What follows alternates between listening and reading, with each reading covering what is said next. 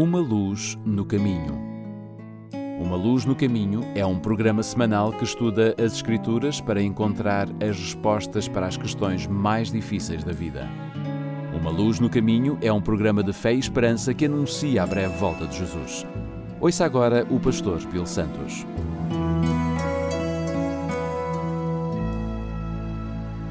Bem-vindo ao programa Uma Luz do Caminho. Meu nome é Bill Santos muito obrigado por estar conosco. C.R. Snyder, um falecido psicólogo e autor do livro A Psicologia da Esperança, você pode chegar lá a partir daqui, descobriu o que ele acreditava ser o único fator em que nos torna bem-sucedidos na vida: a esperança. Quer se trate de desempenho acadêmico, desempenho atlético, saúde emocional ou a capacidade de lidar com a doença, Schneider observou que as pessoas que são capazes de conseguir o que querem da vida são as pessoas que têm a maior esperança.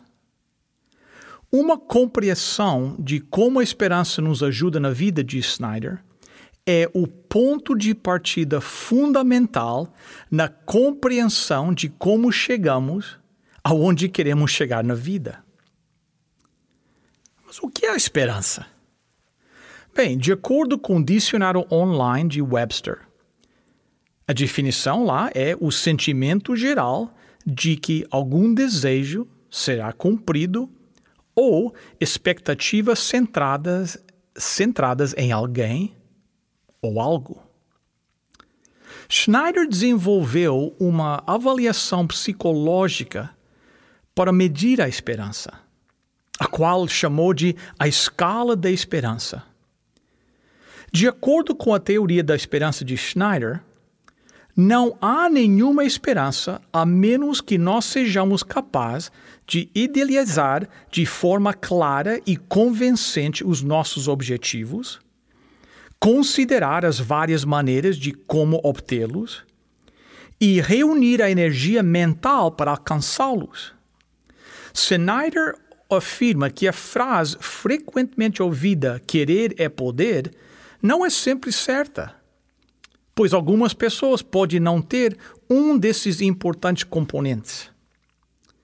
A capacidade de estabelecer metas e pensar em caminhos viáveis para alcançá-las não darão resultado, ele disse, a menos que a pessoa esteja motivada o suficiente para trilhar esse caminho. A pesquisa mostrou que as pessoas que são capazes de conseguir o que querem na vida são aqueles que têm a maior esperança. Não há esperança a menos que nós sejamos capazes de idealizar de forma clara e convincente os nossos objetivos, considerar as várias maneiras de obtê-los e reunir energia mental para alcançá-los. São Pedro, em sua primeira carta, no capítulo 1, começando no verso 1, escreveu o seguinte: Pedro, apóstolo de Jesus Cristo, aos estrangeiros dispersos no Ponto, Galácia, Capadócia, Ásia e Betínia, eleitos segundo a presença de Deus Pai, em santificação do Espírito, para a obediência e a aspersão do sangue de Jesus Cristo. Graça e paz vos sejam multiplicadas Bendita seja o Deus e Pai de nosso Senhor Jesus Cristo, que, segundo a sua grande misericórdia, nos gerou de novo para uma viva esperança pela ressurreição de Jesus Cristo dentre os mortos. Esta carta de São Pedro para os estrangeiros dispersos, como ele os chamava, é uma carta de esperança e de encorajamento para uma jovem igreja que passava por momentos de desespero. Ele os faz lembrar que, pela ressurreição de Cristo, recebemos um novo nascimento e uma esperança viva. Ele diz: Jesus não está morto, mas vivo. Apesar das circunstâncias, Jesus está vivo. Enquanto ele vive, nós vivemos a mesma esperança. Há uma pergunta feita aos pastores com mais frequência do que qualquer outra. Você pode adivinhar qual seja? A pergunta é essa: se Deus nos ama tanto, por que lhe permite sofrimento? Às vezes, a pergunta é feita de uma forma bem pessoal: por que, que eu tenho sofrer tanto? Ou por que, que a pessoa que eu amo tem que sofrer assim? Outras vezes, de, depois de um desastre, a pergunta é feita de forma mais generalizada: onde estava Deus quando o furacão atingiu aquele local? Essas perguntas não são feitas ao acaso. Muitas vezes, os que perguntam estão movidos por uma profunda dor pessoal. Estão tentando, tentando alinhar a fé de que Deus de fato nos ama com algum terrível acidente, ou pior, algum ato devastador, como um estupro ou um assassinato, ou um defeito de nascença, ou de alguma forma horrível de câncer. Se Deus é bom, e se Deus é todo-poderoso, por que, que Ele deixa essas coisas acontecerem? É, há, obviamente, uma variedade de respostas para esta questão. Algumas são simplistas e ignoram um lado ou outro da, da, da questão de Deus sendo Ele ambos todo-poderoso e todo-amoroso. Então, Alguns deixam de lado a questão completamente. Por exemplo, eles dizem: Não sabemos o que Deus tinha em mente quando ele permitiu que a sua esposa fosse assassinada, mas um dia tudo será esclarecido. O poder de Deus é evidente nessas declarações, mas onde está o amor que tomou a forma humana e morreu numa cruz para que possamos saber quanto somos amados? Seria maravilhoso, é, é claro, se as crianças nunca fossem sequestradas. Seria maravilhoso se nunca acidentes mutilassem ou destruíssem a vida de alguém. Se estupros nunca acontecessem, se o temporal nunca devastasse, se vulcões nunca entrassem em erupção. Mas se estamos a pedir a Deus a interferir cada vez que alguém concede, concebe uma ideia para fazer o mal, que tipo de mundo teríamos? Nós sabemos que existem certas regras em vigor para o funcionamento ordenado do universo. A gravidade não é superada quando optamos para subir na cadeira dobrável em vez de usar uma escada para alcançar o prato pesado na prateleira. As leis da termodinâmica não são suspensas porque optei por carregar uma chaleira de água fervendo pela cozinha ao invés de esperar ela esfriar. A física da eletricidade não, mu não muda porque a minha filha enfiou um garfo dentro da tomada. Se vamos pedir a Deus para suspender as regras, cada vez que alguém está em apuros, o universo se torna inconfiável. Nós nunca íamos saber se, de fato, colocar uma faca em cima do balcão significaria que ela iria ficar lá ou flutuaria ao redor da sala.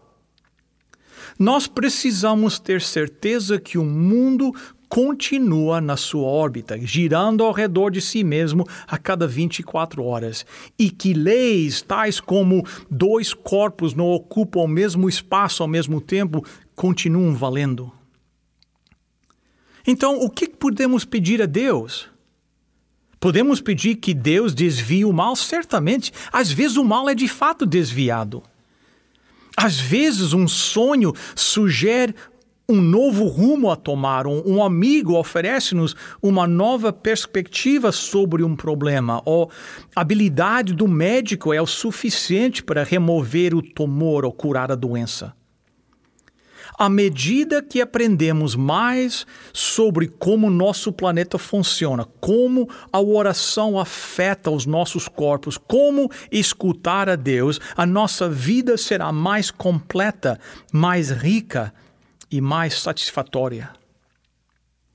Aceitar ativamente a orientação do Espírito Santo nos dá uma sensação de paz, como Jesus prometeu, transcende qualquer paz terrena que conhecemos. Eu, você, nós podemos receber de Deus força e conforto nos momentos de provação. Nós podemos levar a nossa dor, a nossa tristeza, o nosso medo, nossa raiva e colocá-los todos perante a cruz de Cristo. Podemos falar com a pessoa que sabe o que é perder um amigo, o que é ser traído por um companheiro, o que é ser ridicularizado em público, sofrer uma horrível morte. A riqueza do conhecimento cristão é precisamente de que não temos um Deus que não compreende, um Deus que nunca perdeu um filho, que não tem ideia do significado da solidão humana. Deus sabe. Ele chorou no escuro também, enquanto os seus amigos bem intencionados cochilavam por perto. Pedro nos oferece uma outra sugestão também. Ele diz na carta que nós lemos hoje que Deus nos deu esperança.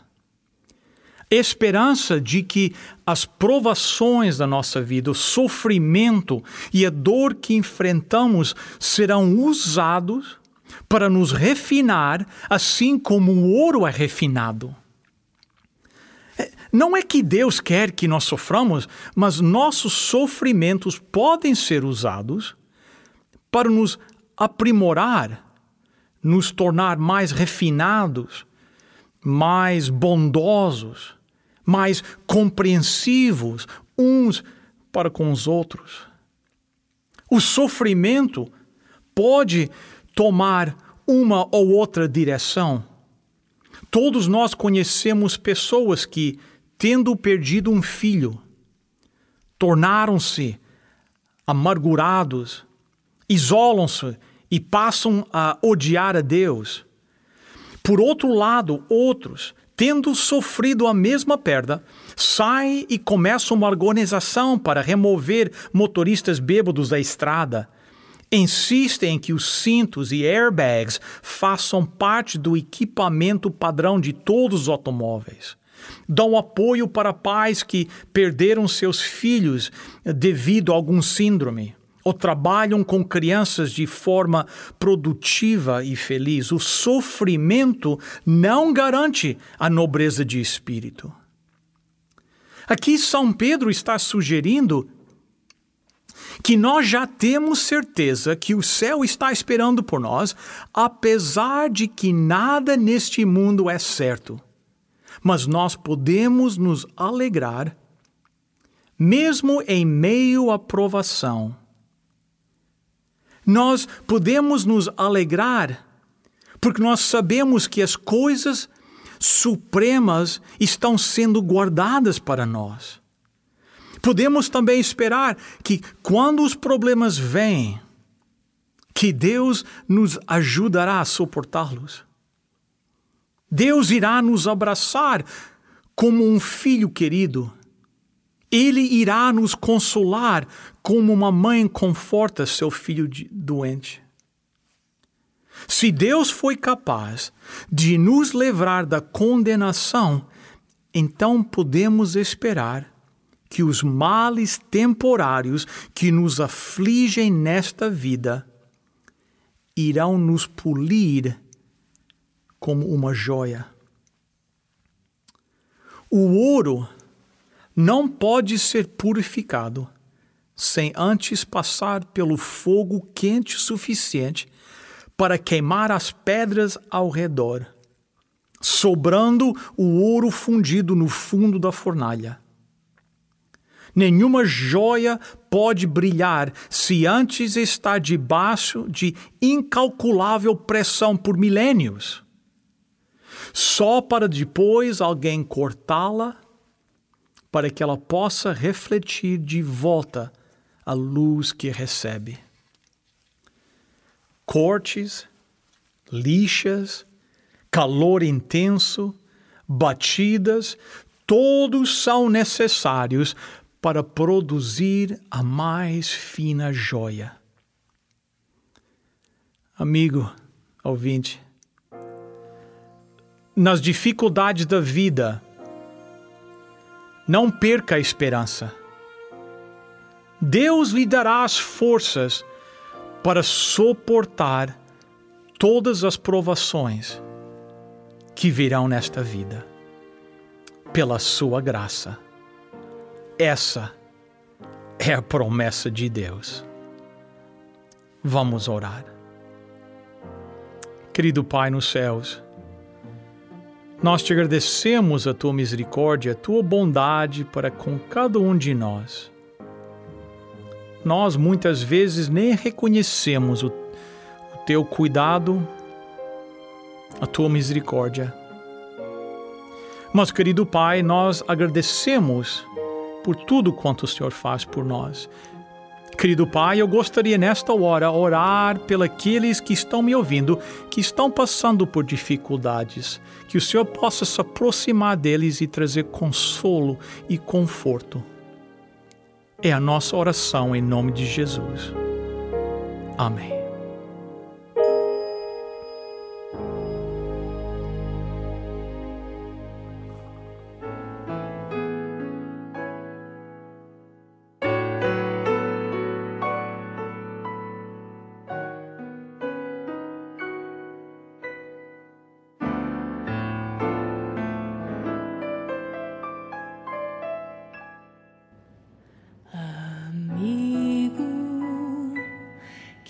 Estás fazendo?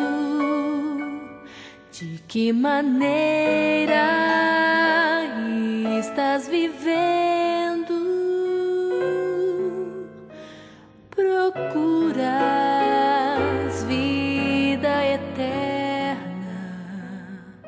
ou estás buscando a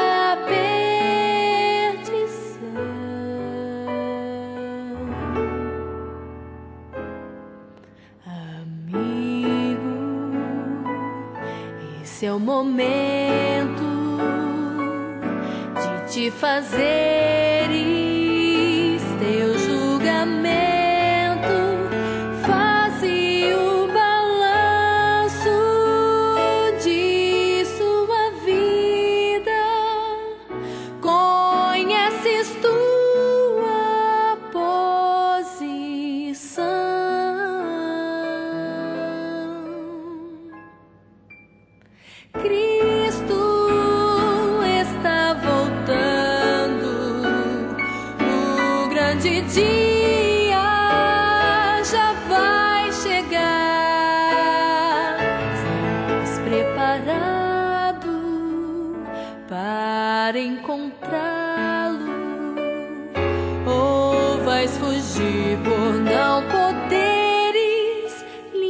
encontrá-lo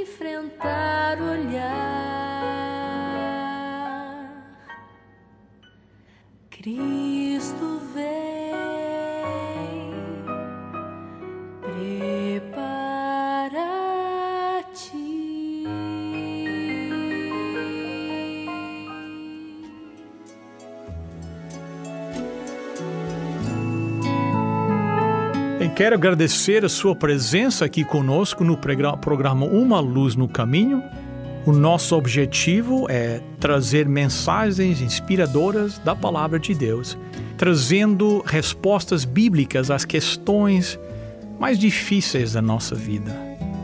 Desde já vai o convite para você estar conosco no próximo sábado, nesta mesma estação. Até a próxima semana, se Deus quiser, e lembre-se: lâmpada para os meus pés é a tua palavra, e luz para o meu caminho.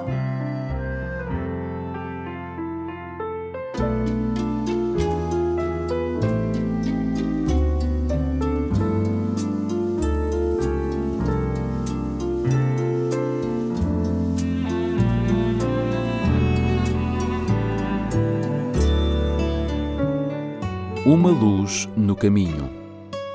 Uma Luz no Caminho é um programa semanal que estuda as Escrituras para encontrar as respostas para as questões mais difíceis da vida. Uma Luz no Caminho é um programa de fé e esperança que anuncia a breve volta de Jesus.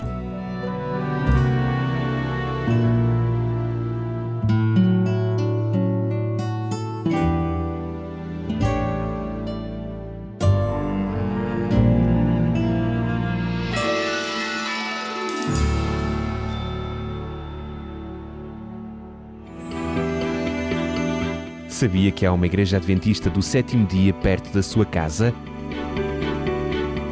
Contacte-nos e teremos todo o gosto em lhe recomendar a mais próxima de si. Um conselho dos seus amigos adventistas do sétimo dia.